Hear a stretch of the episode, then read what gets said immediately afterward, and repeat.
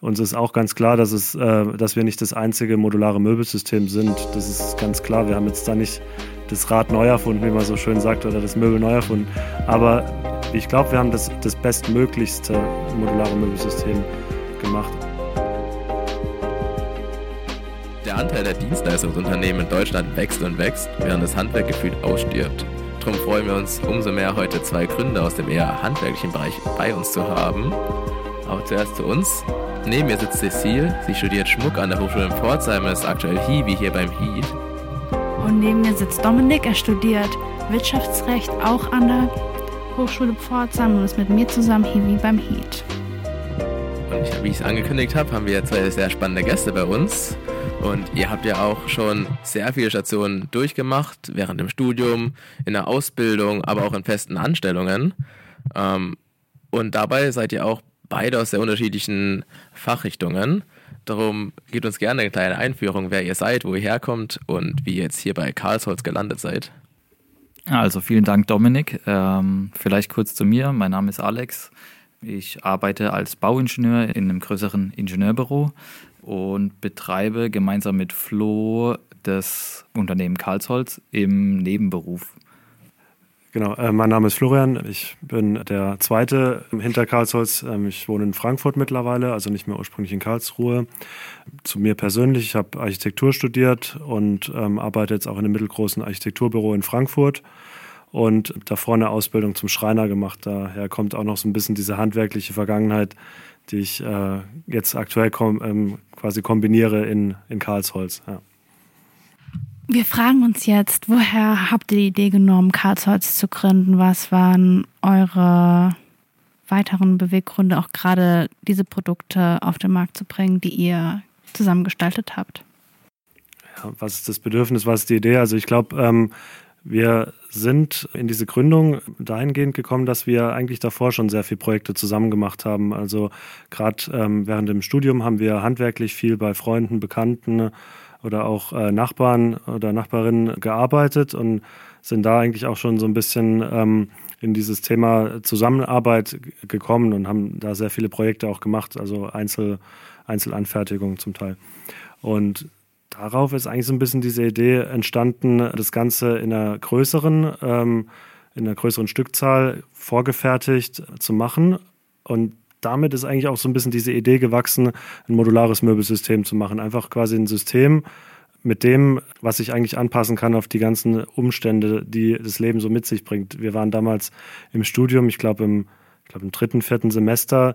Die meisten sind zu Hause umgezogen oder ausgezogen und haben sich dann Möbel gekauft bei Ikea und sind dann wieder umgezogen und was hat ich Ikea gesagt, äh, haben sich Möbel gekauft bei einem schwedischen Möbelhaus und sind dann entsprechend ähm, umgezogen und dann sind die Möbel, haben dann nicht mehr in die neue Wohnung gepasst und dann haben wir gesagt, wir wollen da irgendwie ein bisschen ein Produkt auf den Markt bringen, was dem so ein bisschen gegensteuert, was, ähm, was anpassbar ist und was in einer anderen Wohnung auch ein anderes Möbel sein kann. Das ist zum Beispiel, glaube ich, bei uns ein ganz großer äh, Fokus unseres Systems, dass es ähm, das ist nicht, es ist anpassbar, aber es ist nicht nur anpassbar, sondern auch umbaubar während der Nutzungsphase. Und somit sehen wir eigentlich unser Möbel als ein Begleiter für eine möglichst lange Zeit auf jeden Fall. Das ist uns sehr, sehr wichtig. Deswegen ähm, sagen wir auch immer zu unseren Kundinnen und Kunden, dass sie gerne auf uns zukommen sollen, wenn sie Fragen haben oder sie Ideen oder Anregungen brauchen, wie sie das Möbel in der neuen Wohnung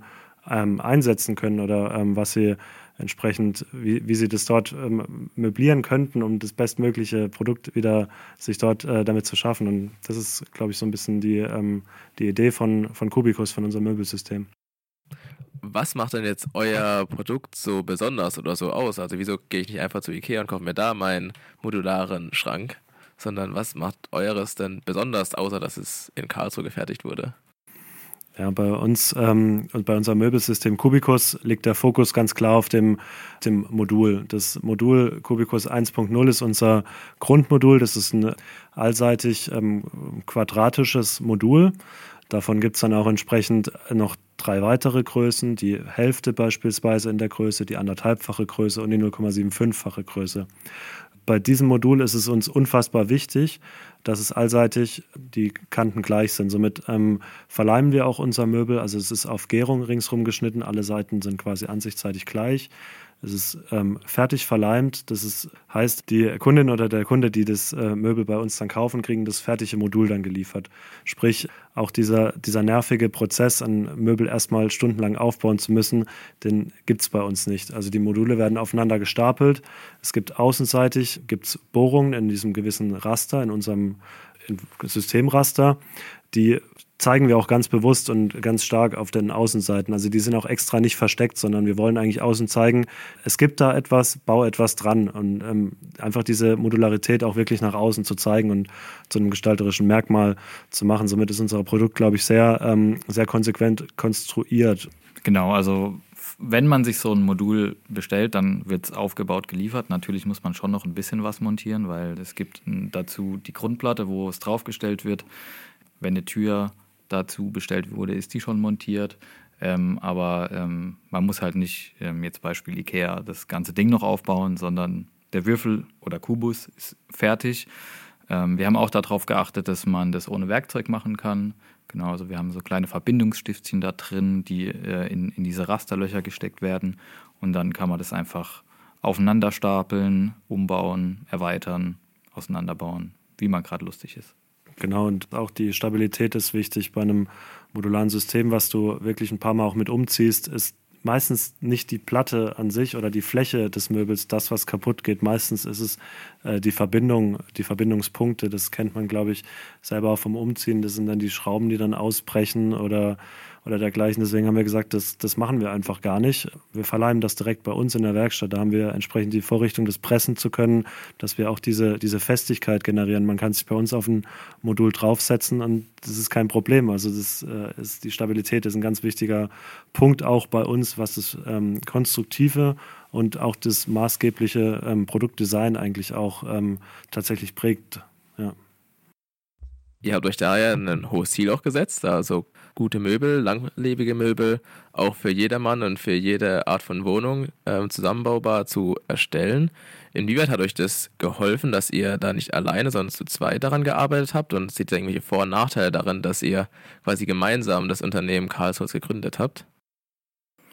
Also ich glaube, wir sehen nur Vorteile darin, dass wir es zu zweit gemacht haben, weil man kann sich immer unterstützen, äh, irgendwie, wenn der eine Fragen hat oder wenn es nicht weitergeht, hat der andere vielleicht die richtige Idee.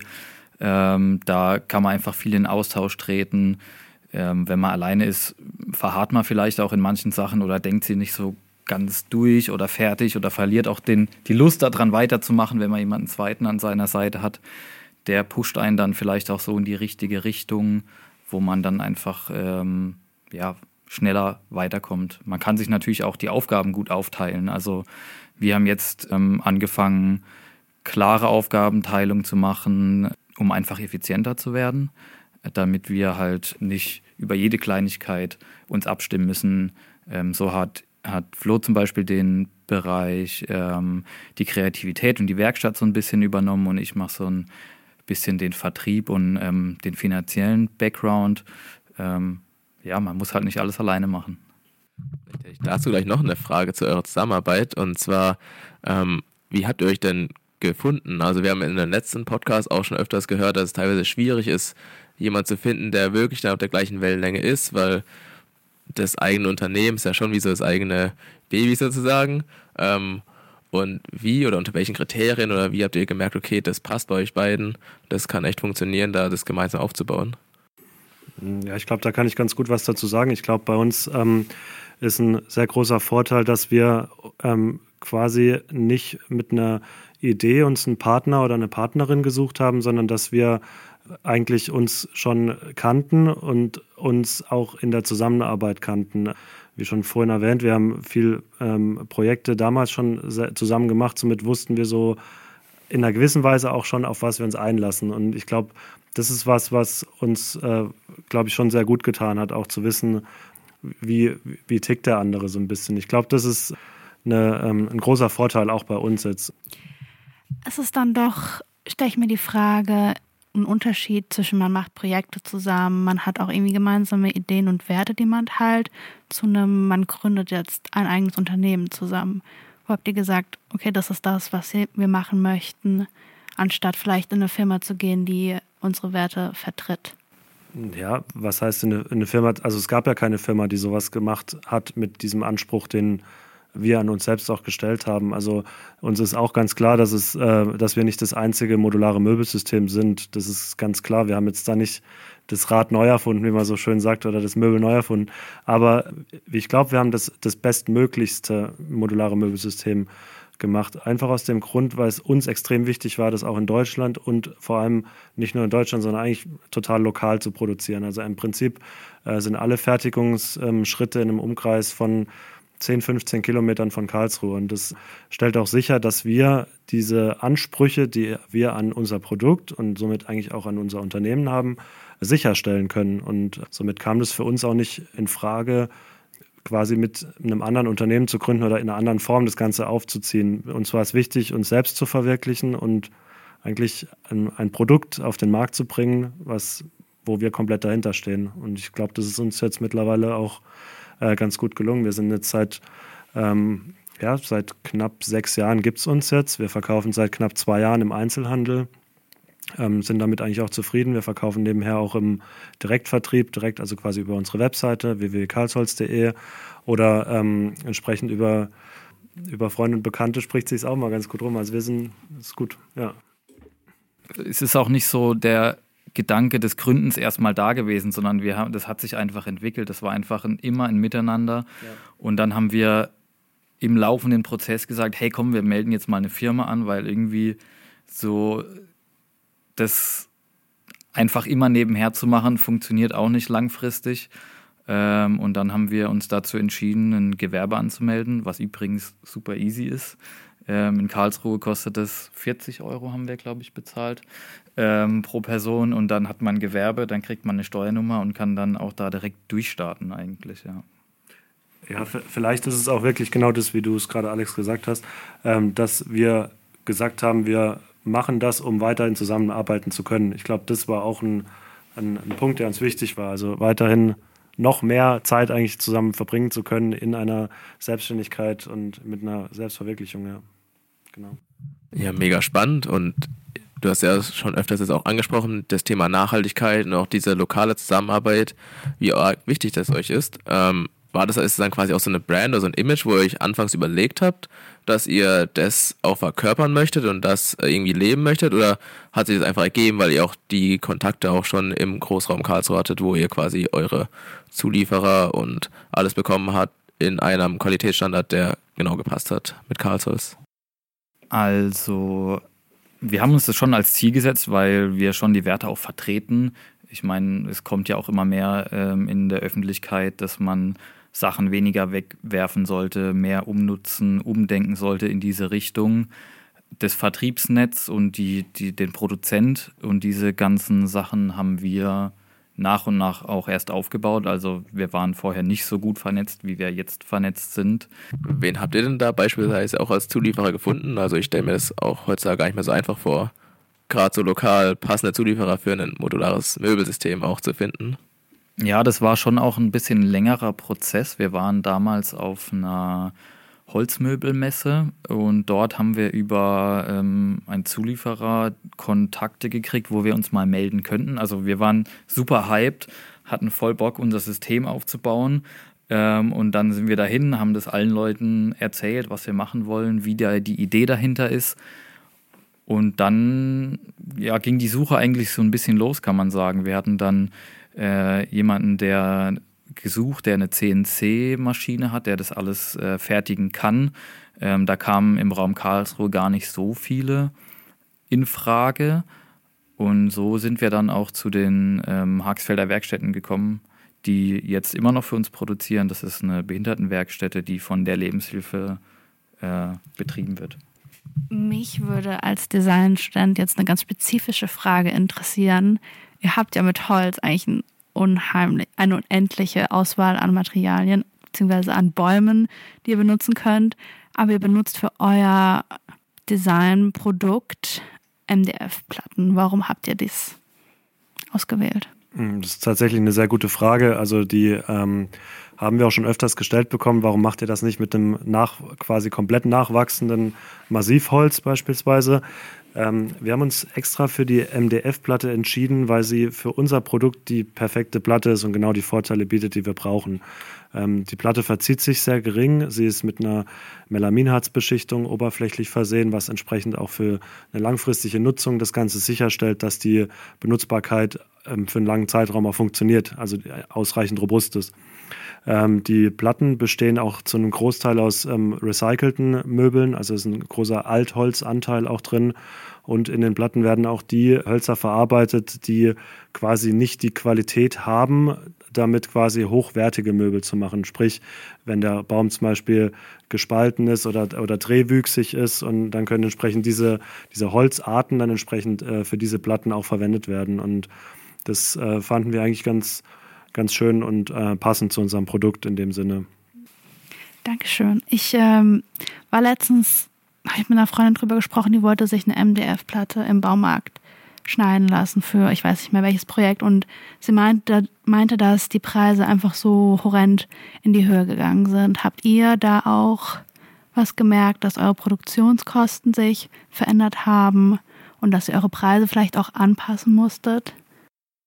Mm, ja, also wir haben das auf jeden Fall gemerkt, dass die Preise hoch äh, und runter gehen. Ähm, es ähm, war ja mal mehr, mal weniger. Jetzt ist es gerade relativ hoch.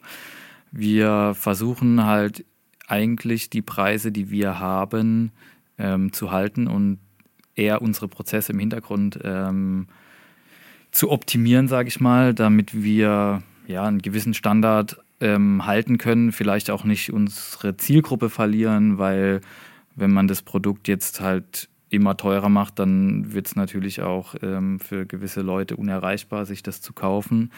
Äh, deshalb sitzen wir lieber da und optimieren unsere eigenen Prozesse, ähm, gucken, was wir für Rabatte raushandeln können. Das ist natürlich auch immer ähm, oft Verhandlungssache, klar, und im Baumarkt zahlt man schon auch andere Preise, wie man, wenn man jetzt größere Massen abnimmt. Wir haben auch ein mittelgroßes Lager, würde ich sagen, wo wir halt ähm, erstmal, ich glaube, unsere erste große Bestellung waren 150 Quadratmeter Plattenmaterial.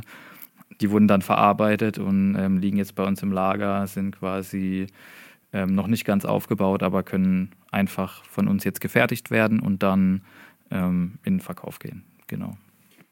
Vielleicht kann ich da auch noch ganz kurz ähm, ergänzen, was diesen Prozess bei uns bedeutet. Also wir, ähm, wir haben quasi das Plattenmaterial, das lassen wir entsprechend verarbeiten auf einer CNC-Fräse. Das ist quasi eine computergesteuerte ähm, Fräse, die das entsprechend zuschneidet und ähm, bohrt und weiter bearbeitet.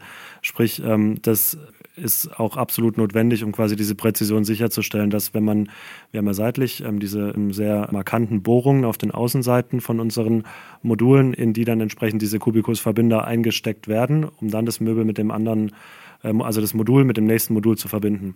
Da ist natürlich die Präzision super wichtig. Und was das Material betrifft, ist das bei uns auch nicht unbedingt die größte Kostenstelle. Also deswegen die Materialpreise sind natürlich ausschlaggebend, aber aufs Modul oder auf das einzelne Möbelstück gerechnet ist es ein kleinerer Teil. Also der größte Teil ist bei uns eigentlich die, die Lohnkosten, also die Lohnkosten ähm, der ähm, Haxfelder Werkstätten in dem Fall und natürlich dann auch unsere ähm, Lohnkosten beziehungsweise unsere Prozesse, was Alex da gerade schon erläutert hat, die wir dann auch optimieren.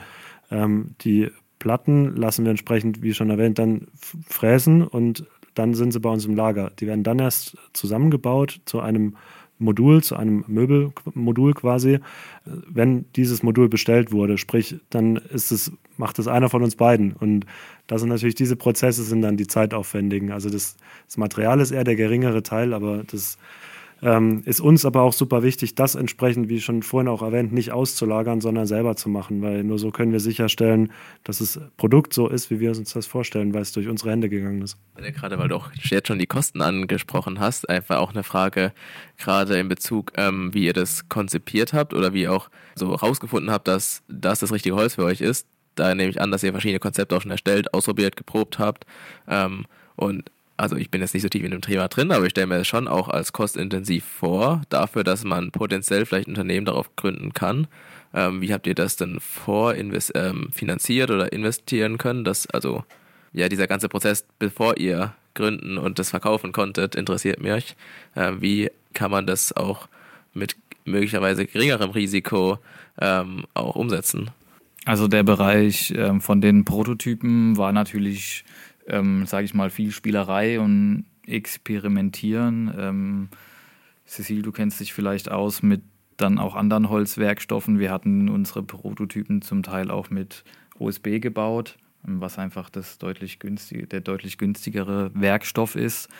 Äh, und dann, als es in die Fertigung ging, haben wir einfach in einer viel kleineren Serie am Anfang produzieren lassen, so dass wir es stemmen konnten. Ähm, und zwar immer so, dass wir das halt dann, ich sag mal, am Anfang haben wir vielleicht 50 Module machen lassen. Ähm, und dann haben wir geguckt, dass wir die verkauft kriegen. Ähm, und dann beim nächsten Mal konnten wir dann halt äh, 500 Module produzieren lassen, weil wir dann ähm, erstens wieder in, im Hauptberuf ein bisschen mehr Geld auf die Seite legen konnten und natürlich auch was mit unseren verkauften Modulen schon verdient haben. Äh, und so haben wir uns eigentlich von, von klein hochgearbeitet, würde ich, würd ich sagen. Ja, und natürlich hat auch geholfen, dass wir vorher schon ähm, für Freunde auch Sachen handwerklich gemacht haben, andere kleinere Projekte. Wir haben zum Beispiel mal einen Kleiderschrank gebaut, wo wir halt auch einfach uns unsere Skills als äh, Dienstleistung verkauft haben äh, und dann ähm, darüber uns auch irgendwie Geld geholt für die Firma, die wir für die Firma gebraucht haben. Für uns kam, glaube ich, nie in Frage, einen Kredit aufzunehmen. Ähm, das war irgendwie, wir dachten immer, das Geld können wir auch selber verdienen, bevor wir es der Bank geben, äh, behalten wir es lieber. Oder schieben die Investition lieber noch ein, ein Stück raus äh, und, und verdienen halt so unser Geld. Ich frage mich, weil ihr macht ja eure Sachen selbst, ihr müsst euch gut bezahlen wie, und eure Stücke kosten natürlich dann auch ihren Preis. Wer ist eure Zielgruppe? Ihr habt so am Anfang gesagt, viele eurer Freunde kaufen das. Ihr habt es gemerkt, dass Studenten oft umziehen und somit ihre Möbel nicht mehr mitnehmen können. Aber gerade vielleicht vom schwedischen Möbelunternehmen kaufen sich viele Leute, weil es den Preis hat. Welche Leute sind es, die eure Stücke kaufen? Oder wer, wen hättet ihr denn gerne, der eure Stücke kauft? Ähm, das ist auch tatsächlich eine sehr gute Frage. Also ähm, ursprünglich war das von uns schon ein großes Ziel, auch wirklich ähm, ähm, Studenten oder Studentinnen anzusprechen mit unserem Produkt. Und da haben wir allerdings dann in diesem äh, in dieser Konzeptionsphase dann festgestellt, dass wir das nicht leisten können, weil wir da nicht annähernd konkurrenzfähig wären und vor allem aber nicht konkurrenzfähig wären mit, ähm, mit den Standards, die wir quasi uns selbst setzen. Sprich, sozial verantwortlich und lokal und in Deutschland und diese ganzen Punkte.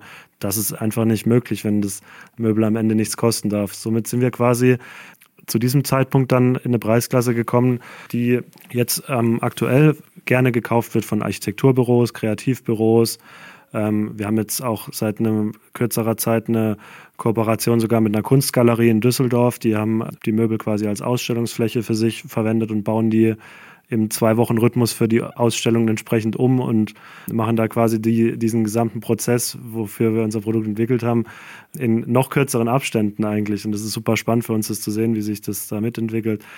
Genau, also im Prinzip ist die Hauptzielgruppe sind Unternehmen, also Büros, Architekturbüros, Kreativbüros, aber auch sehr viel Privatpersonen. Also bei Privatpersonen verkaufen sich generell unsere kleineren äh, Möbel mit Rollen sehr gut, weil die sehr mobil sind, sehr ähm, und damit eigentlich so eine ganz gute Größe eines ähm, rollbaren Möbels abdecken, was es so in dem Sinne davor auch noch nicht gab. Jetzt die letzten beiden Jahre mit äh, Corona war natürlich auch das Thema Homeoffice stärker vertreten. Da hatten wir dann schon auch sehr viele Kundinnen und Kunden, die sich die Möbel für ihr Homeoffice dann gekauft haben. Also beispielsweise Rollcontainer oder Beistellmöbel für einen Drucker, um im Homeoffice Ordnung zu schaffen quasi. Ja. Ja, mega spannend. Und ein zweites Thema, das ihr auch schon angesprochen hattet, ähm, wo, glaube ich, auch jetzt viele interessiert, ist, ihr arbeitet noch Vollzeit nebenher und macht das quasi nur nebenberuflich, hier euer Unternehmen zu leiten. Aber geht es überhaupt irgendwie realistisch, ein Unternehmen aufzubauen, so nebenher? Ähm, oder und, und kann es dann auch überhaupt wachsen? Oder ist das etwas, wo ihr denkt, das ist eher so eine Art Hobby, die man so auf, bis zu einem gewissen Maß nebenher laufen lässt, äh, während man noch arbeitet und mehr aber auch nicht? Ja, danke für die Frage. Ähm, ich würde mal direkt so raussagen, es ist ähm, ein Nebenberuf, der hoch ambitioniert ist. Man muss das schon wollen, ähm, neben dem Hauptberuf noch Nebengewerbe zu führen, vor allem wenn es auf einem hohen Niveau ist. Ähm, ja, ich würde fast sagen, es ist auch ein bisschen Hobby oder Ausgleich zum Alltag. Also wir haben ja beide eine Schreibtischtätigkeit. Und wenn man dann abends noch für zwei Stunden in die Werkstatt gehen kann, ist das vielleicht für jemand anderen wie zwei Stunden Sport machen. Wobei Sport machen natürlich auch äh, sehr gesund ist. ähm, ja, es funktioniert. Wir arbeiten, würde ich mal über den Daumen peilen, so fünf Stunden die Woche dafür, jeder. Ähm, es ist mal mehr, mal weniger. Wir haben jetzt gerade ein Projekt anstehen, wo wir ein Fotoshooting machen. Da werden wir jetzt das Wochenende beide dran arbeiten. Dann gibt es die Fotos zu bearbeiten, aber dann gibt es danach vielleicht mal eine Woche, wo wir nichts dafür arbeiten. Ne? Das ist immer so ein bisschen die Ermessenssache, wie viel will man da reinstecken, wie viel Bock hat man. Ähm, genau.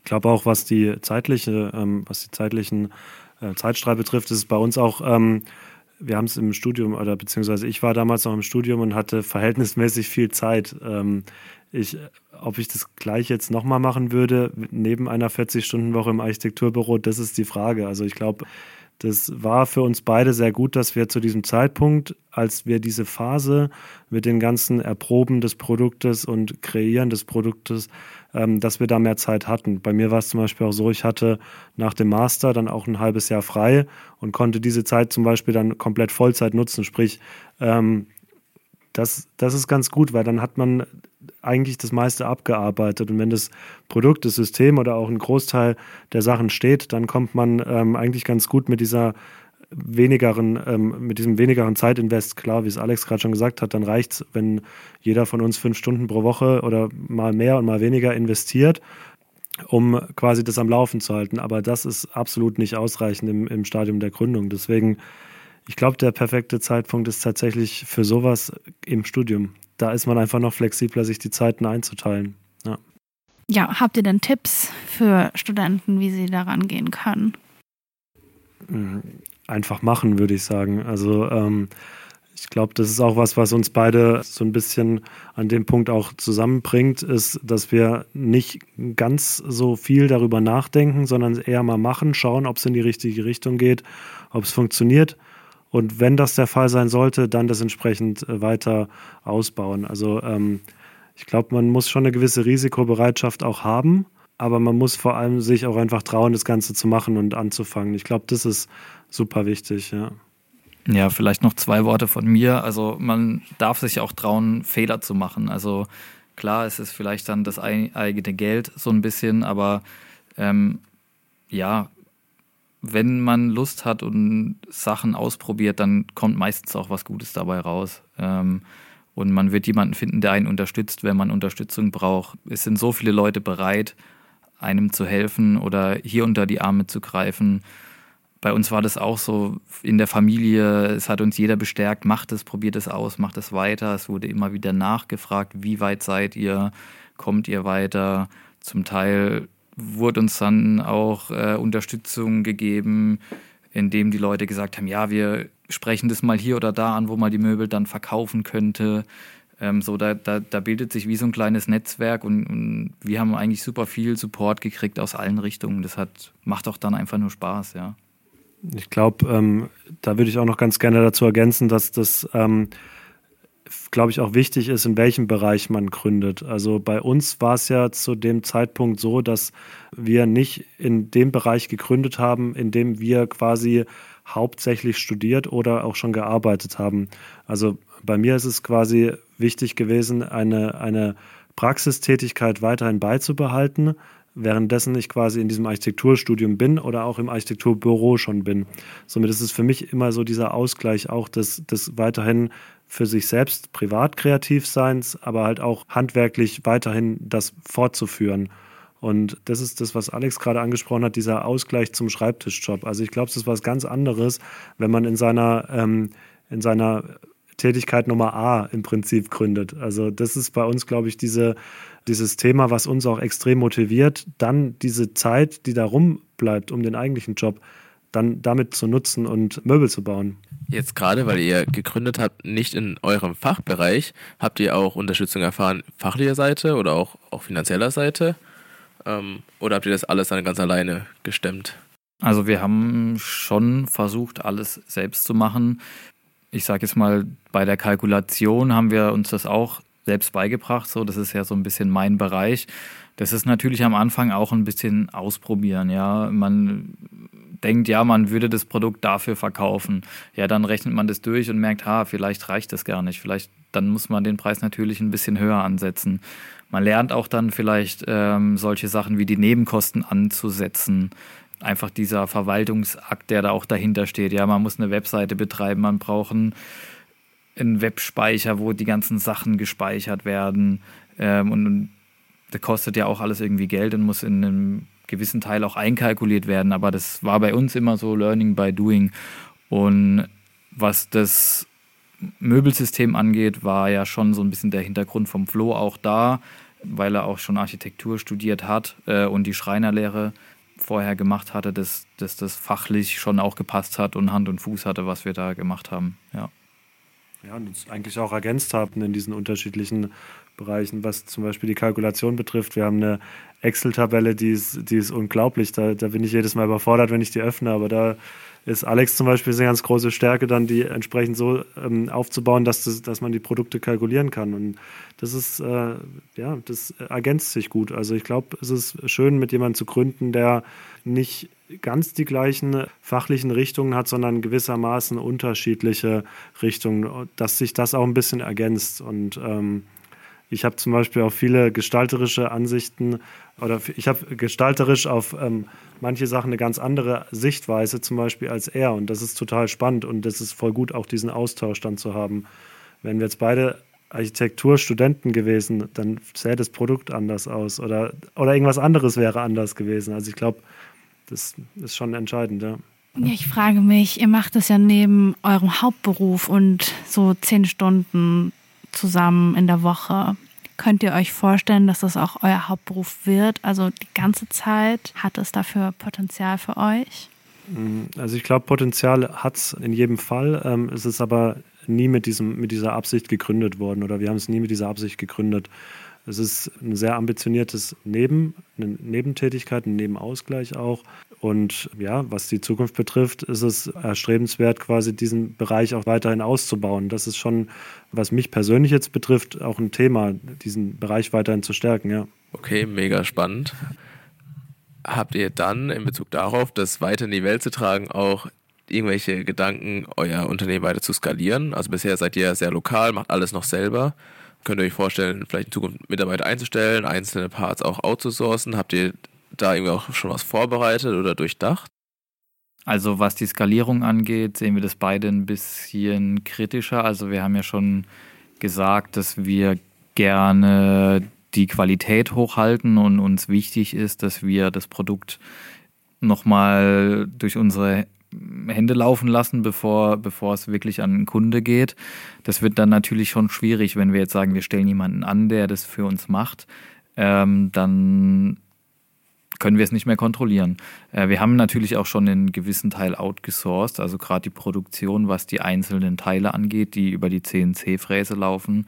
Da ist schon ein Teil outgesourced, aber mehr können wir jetzt, glaube ich, erstmal nicht outsourcen, jemand anstellen, würde ich jetzt noch nicht machen. Es ist auch ähm, noch gut handelbar für uns. Also klar muss man jetzt sehen, wenn wir sagen, wir, wir erweitern das, wir gehen auf Messen, wie dann, wie das einschlägt, ja, ob es einschlägt, ähm, aber wir sind dann, glaube ich, beide so unterwegs, dass wir sagen, wir handeln dann. Klar versuchen wir es vorzuplanen, aber man kann es auch, man kann nicht alles zu 100 Prozent planen.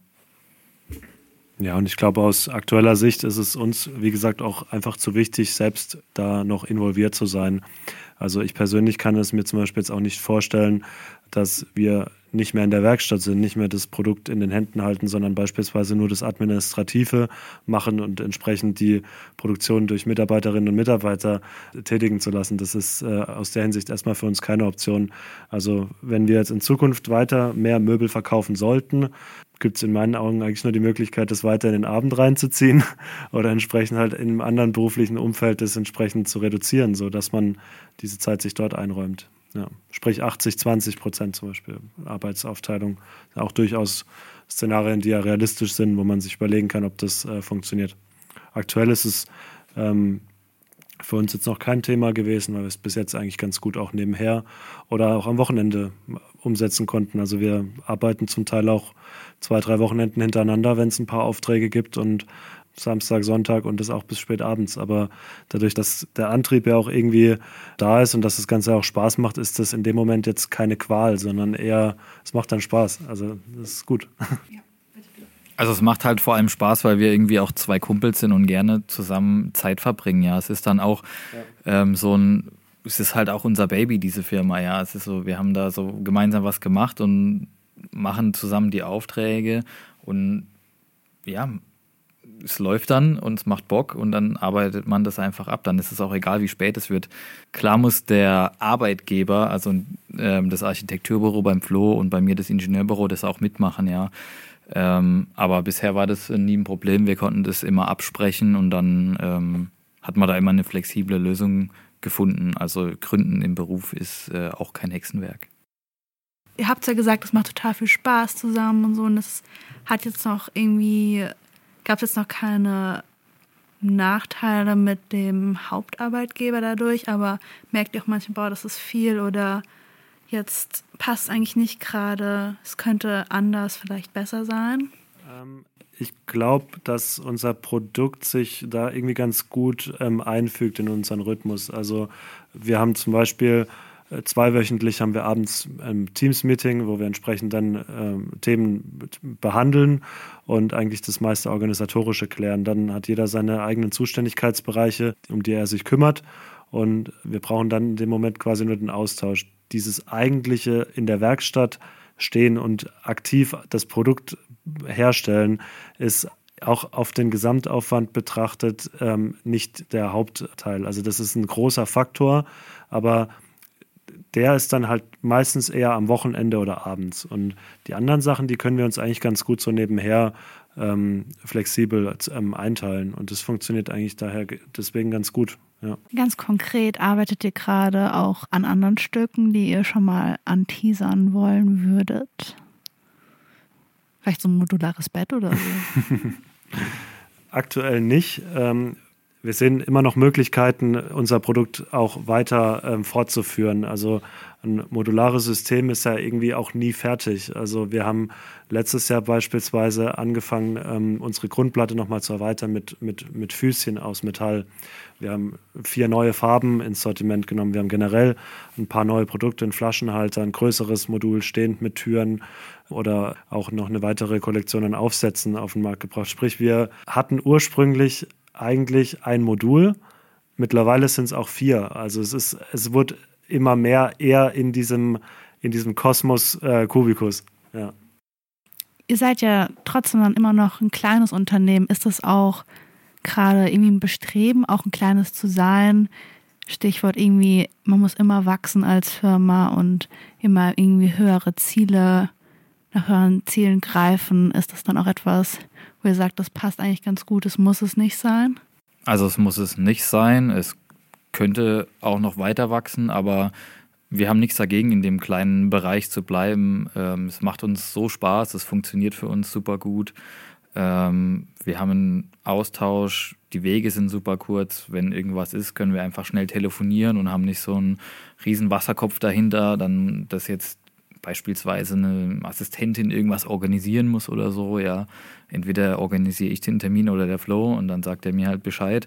Ja, das sind einfach so super kurze, einfache Wege und es ist auch gut so, weil manchmal, also ja, wir könnten es jetzt uns auch nicht leisten zu sagen, wir, wir stellen noch jemanden ein, der uns das alles macht. Ich glaube, das wäre nicht die Größe, die wir haben wollen.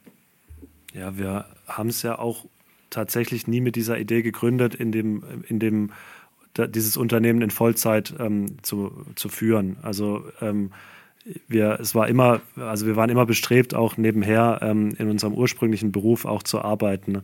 Und ich glaube, das ist auch eine ganz wichtige Entscheidung, die man sich am Beginn stellen möchte, muss eigentlich. Möchte man quasi in der Gründung arbeiten oder möchte man auf der Arbeit arbeiten und die Gründung nebenher machen? Oder gibt es ein, eine Vermischung aus beidem? Und wir streben eigentlich eher diese Vermischung aus beidem an, anstatt das Ganze oder gar nicht. Ja, ja also bleibt ihr ja quasi genauso flexibel wie eure Möbel. Zum Abschluss haben wir noch wie immer drei Entweder-Oder-Fragen, die euch stellen würden. Wir können auch gerne beide immer darauf antworten. Und äh, die erste wäre Ausbildung oder Studium? Also wenn ich nochmal von vorne anfangen könnte, würde ich, glaube ich, zuerst eine Ausbildung machen, dann vielleicht noch studieren. Du hast ja jetzt andersrum mal ausprobiert. Ähm, das hat sich, so wie, so, wie ich es raushöre, nicht ganz so gelohnt.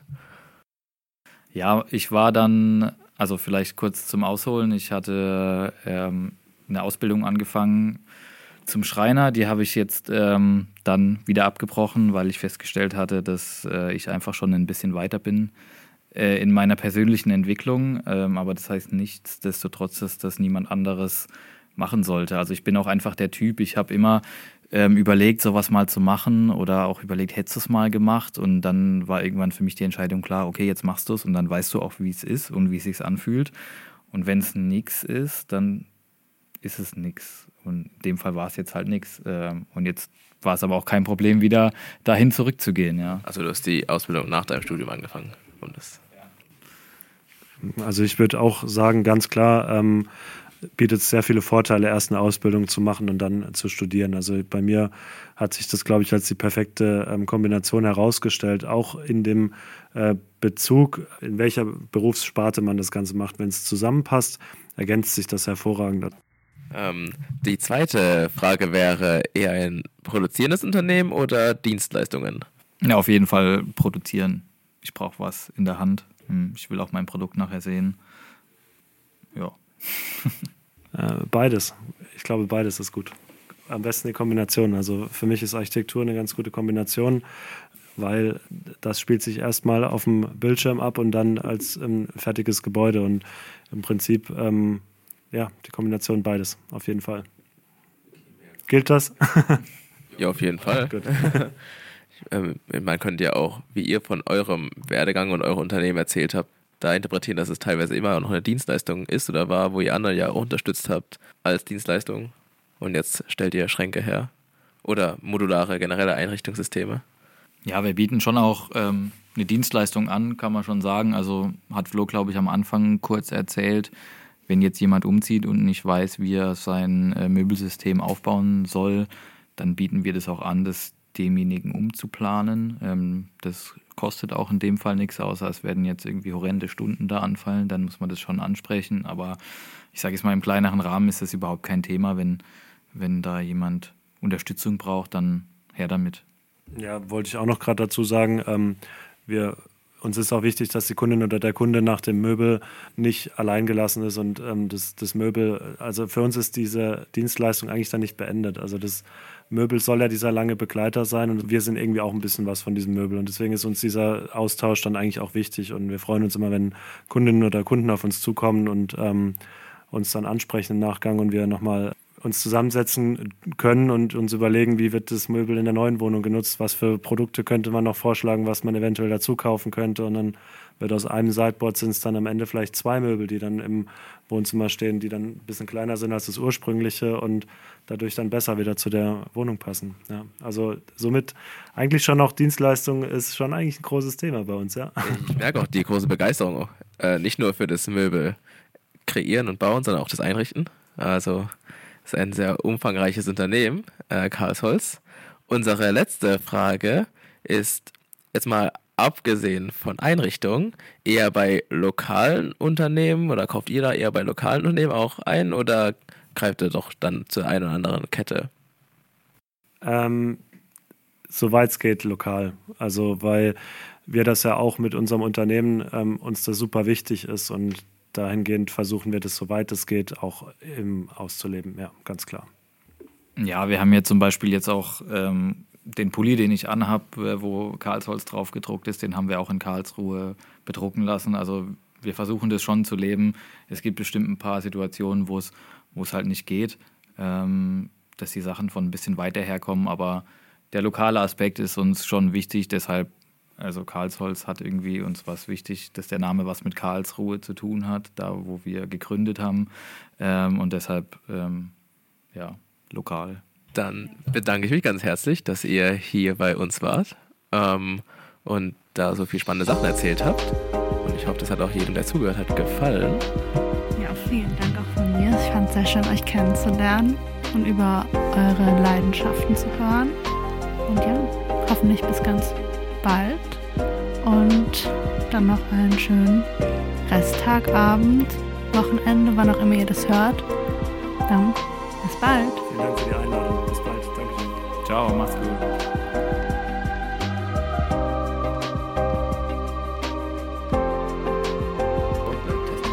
Ist jetzt lauter? Ja, jetzt ist hundertmal besser. Was wollte ich eben erzählen? Dass du das mit Karlsruhe noch gesagt hast. Ciao. Wolltest du am Ende noch was sagen?